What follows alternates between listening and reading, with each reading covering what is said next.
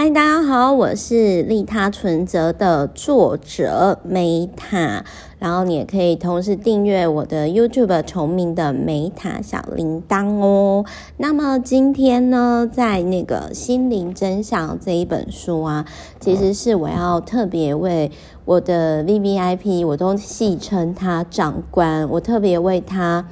录的，因为我觉得这一本书呢，我必须要讲《心灵真相》这本书呢。一开始，我在看到的时候，我就不好意思，我真的要讲很直接，我心里就想说，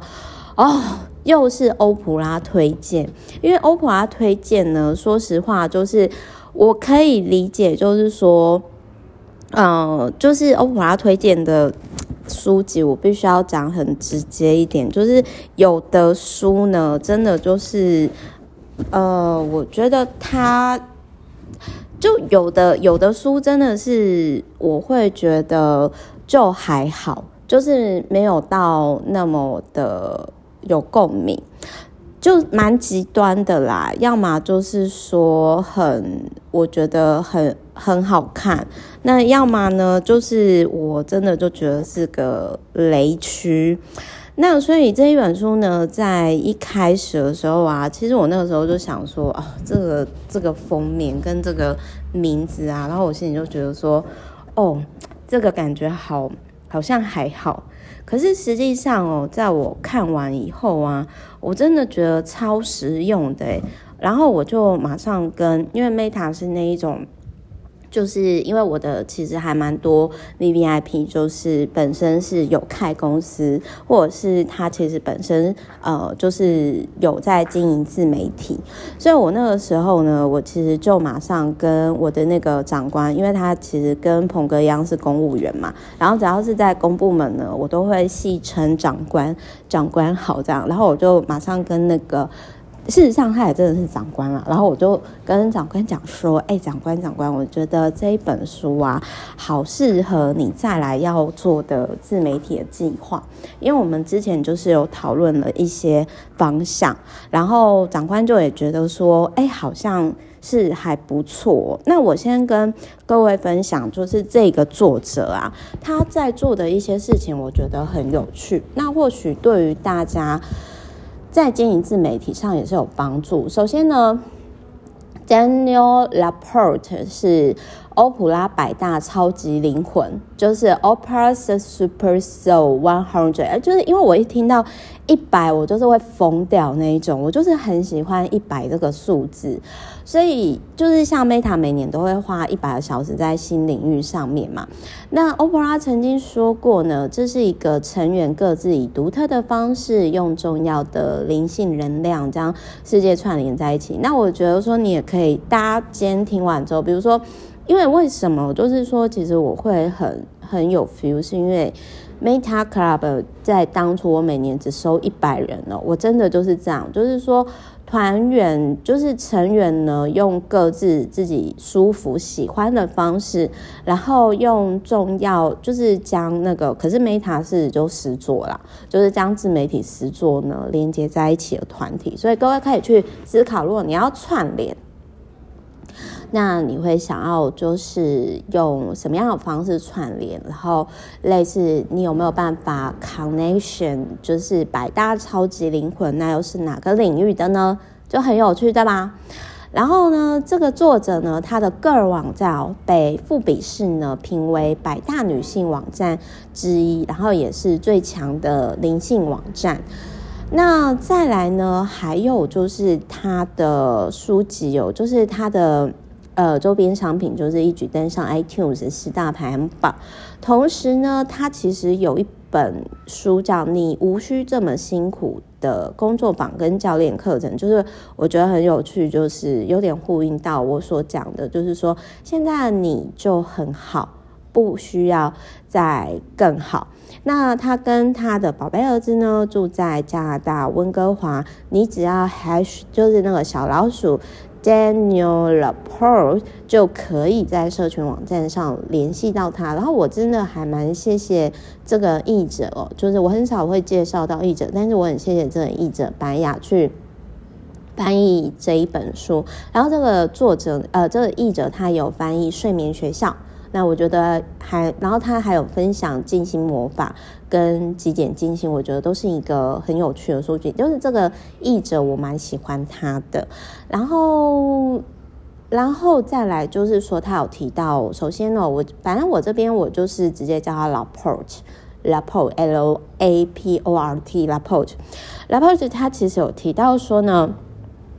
如果你今天曾经就是为心灵成长付出很多努力哦，其实你底下可能潜藏的很多自我厌恶。然后我觉得光是这句话真的有打到我。就各位记不记得我在前几集我有提到说，我有一段时间我真的买了超过一百本以上身心灵的书籍，因为我其实不太懂，就是为什么我内在这么的不平静。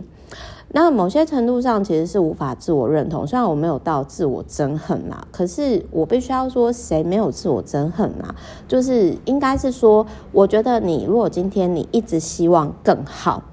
你要做到最好，某些程度上就是你没有办法现接受现在当下的自己就很好，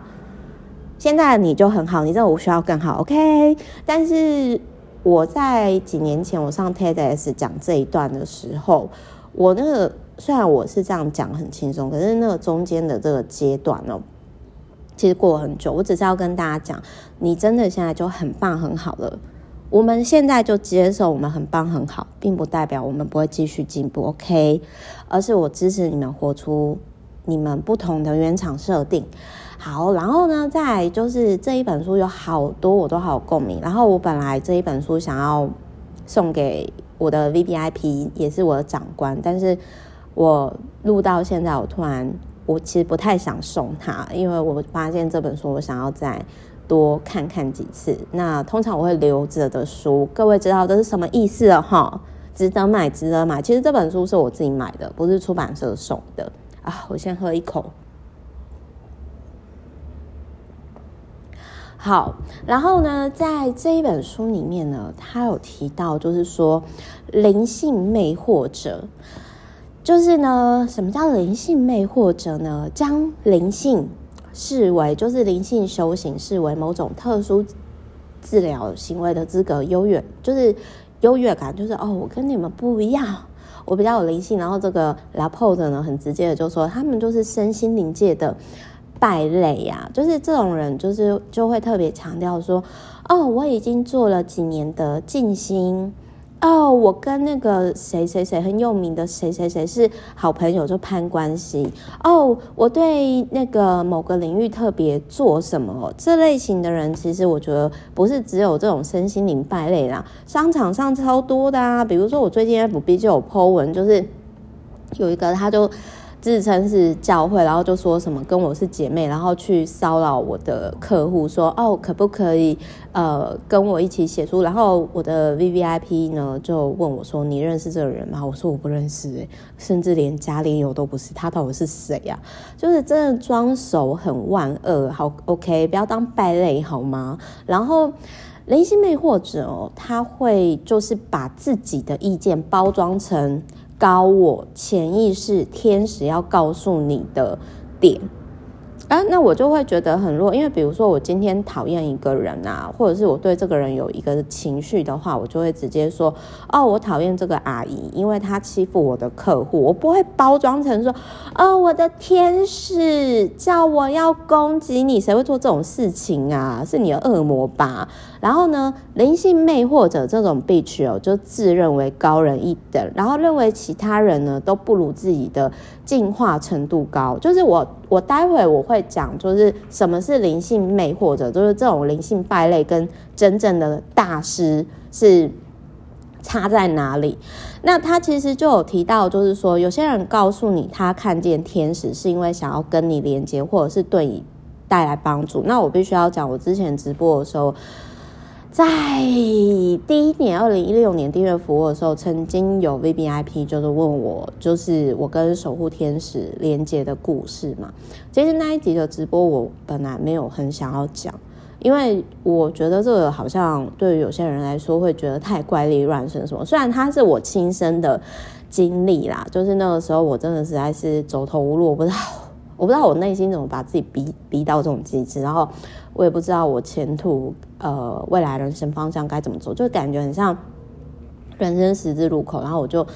大骂，我就说我明明就是好人啊，你为什么要让我越活越心累？如果今天真的有守护天使，你他妈的给我出现的那个故事，反正那个有机会我再讲。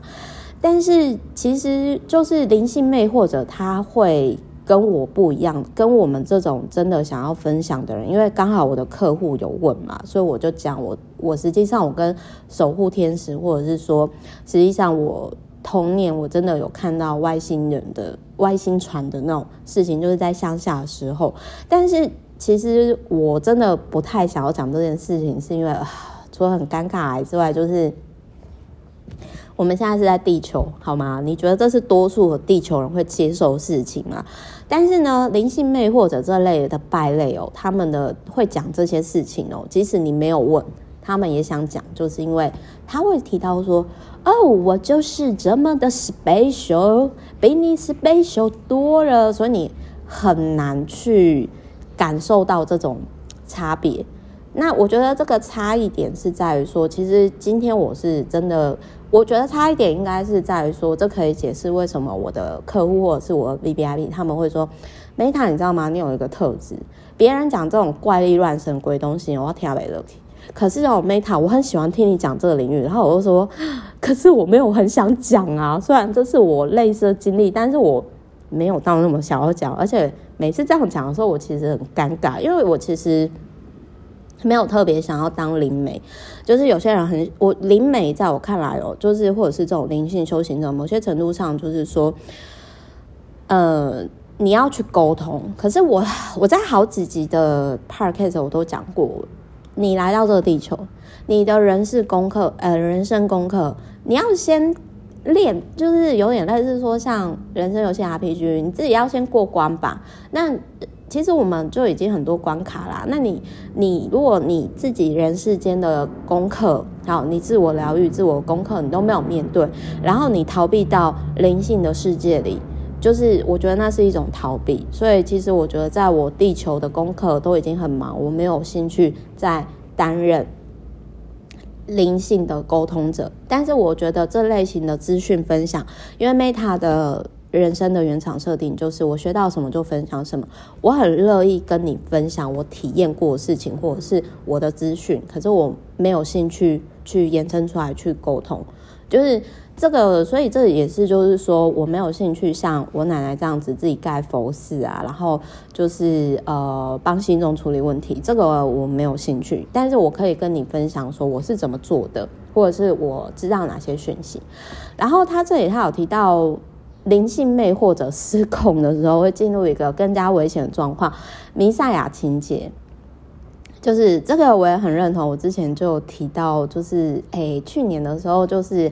我有我的客户呢，就是有老板朋友，就是有找我去某一个单位，然后那个单位呢，都是都蛮利他的。然后可是问题是，我觉得那边的老板就有这个弥赛亚的情节，就是那个创办人怎么说呢？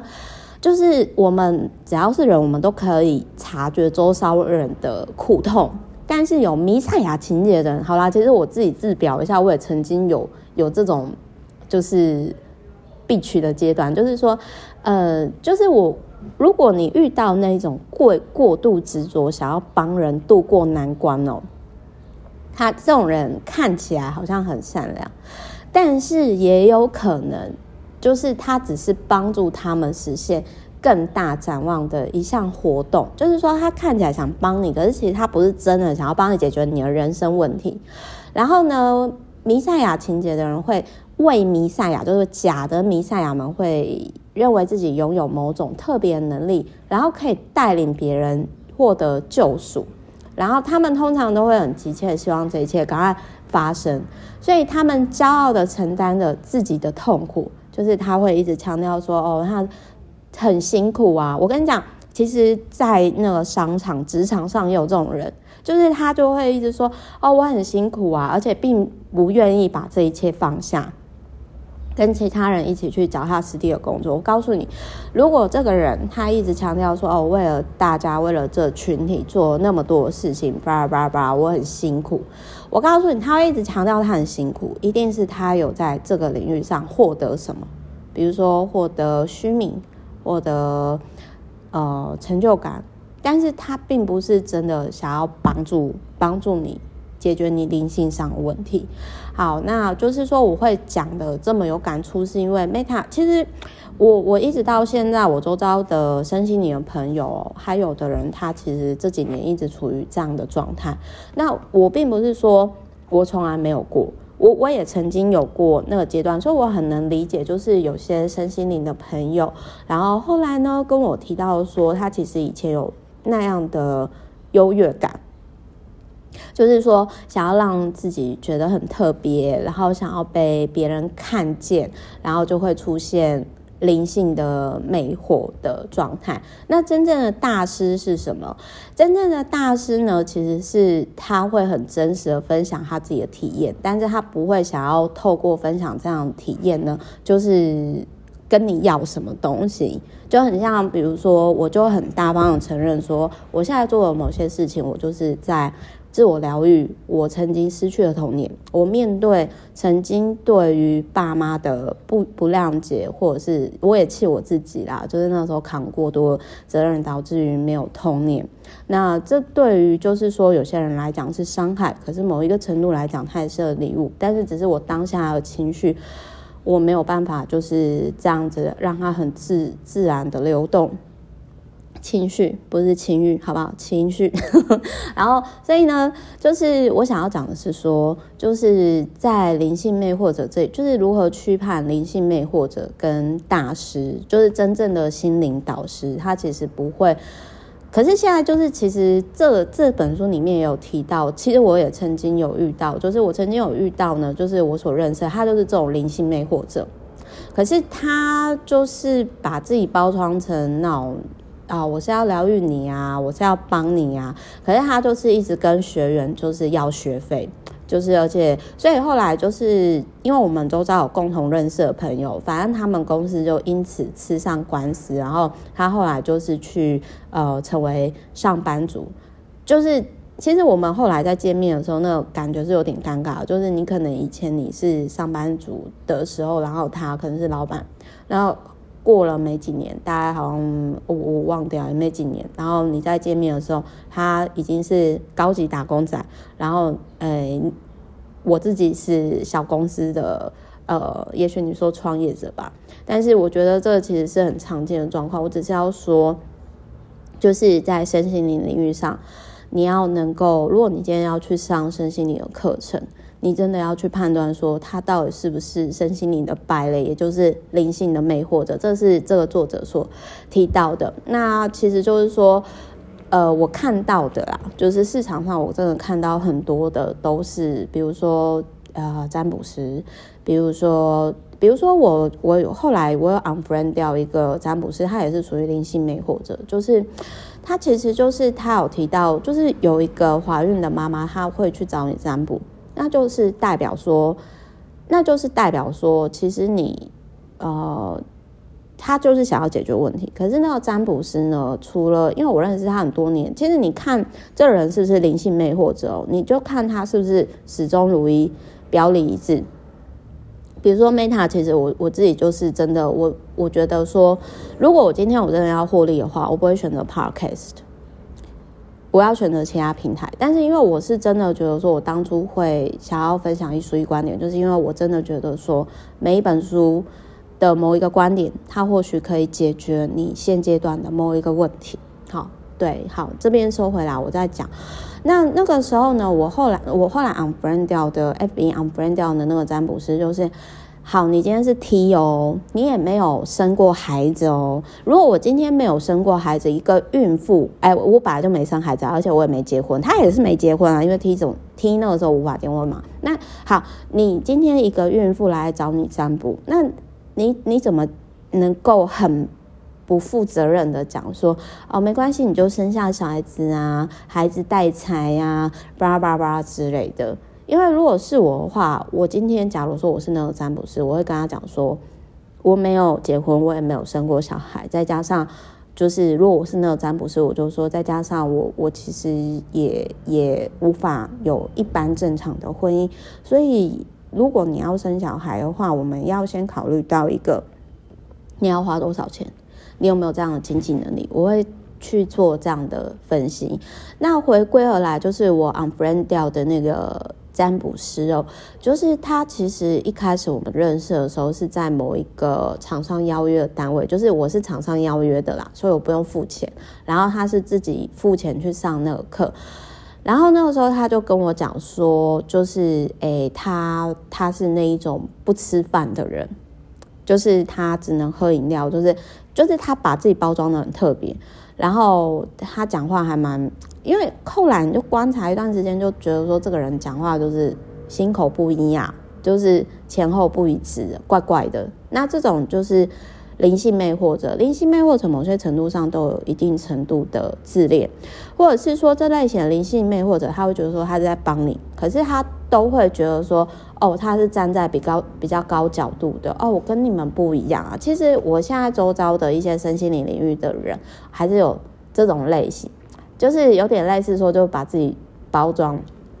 呃，装逼吧。但是其实强有很多种。真正的强是不用特别包装，不用特别强调，你就可以感觉到他很强，而且强有很多种领域。OK，所以呢，总而言之呢，就是那种心灵魅惑者呢，他们其实遇到需要考验的时候，模考什么那些的，其实他们很弱。我必须要讲，就是很弱，就是。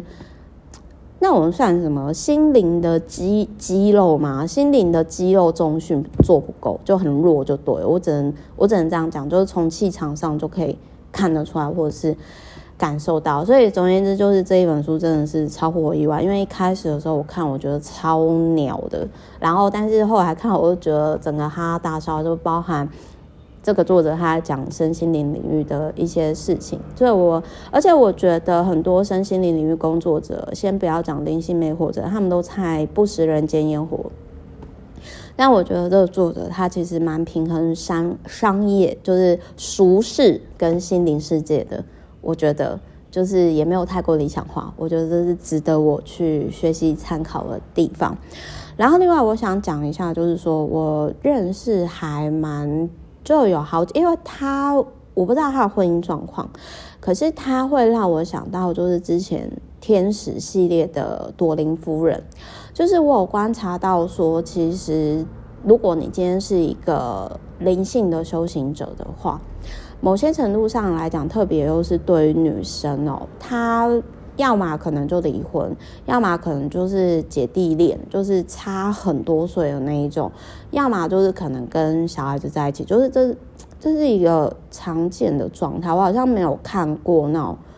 夫妻修行，然后可能又跟我比较有缘分的作者，可能之后会看到吧。但是这是我看了好几本书之后我的突然的观察。就是，也许之后有其他是夫妻双修的书籍作者，我再跟各位分享。好的，总而言之呢，就是祝福大家。如果你今天你想要走入身心灵领域，就是你是灵性的麻瓜，你渴望去看到不同的世界，那么请看这一本书，它可以帮你省好多好多好多的学费呀。总言之就是这样子。我是 Meta，我爱你们。那今天就这样喽，明天见。